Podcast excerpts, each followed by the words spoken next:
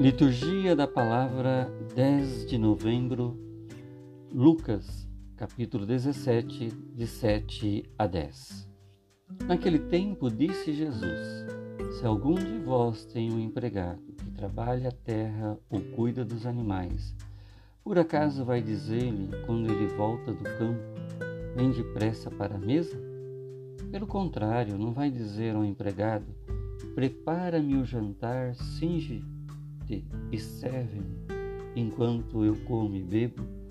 Depois disso, tu poderás comer e beber? Será que vai agradecer ao empregado porque fez o que lhe havia mandado?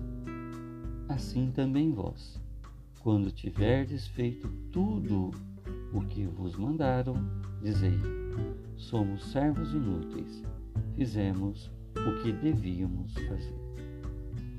Palavra da salvação.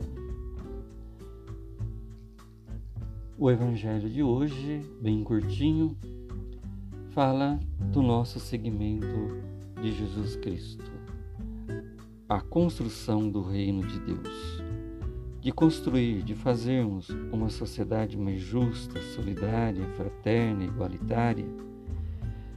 E ninguém está isento se desviar do caminho, e assumir atitudes contrárias eh, aos valores do reino.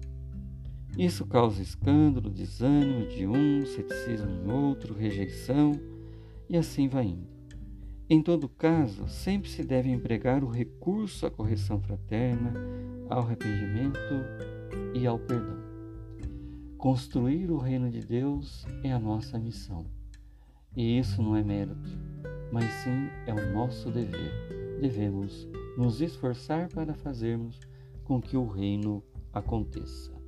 Hoje é dia de São Leão Magno, Papa e Doutor da Igreja, e ele se destacou muito nesta neste caminhar, fazendo com que todos pudessem conhecer a Deus, Deus, né, Cristo, homem e Deus, no momento em que isso era difícil de compreender mas que ele foi perseverante e, com seu testemunho, conseguiu de fato passar para as pessoas que Jesus é o nosso Deus, Deus divino e humano.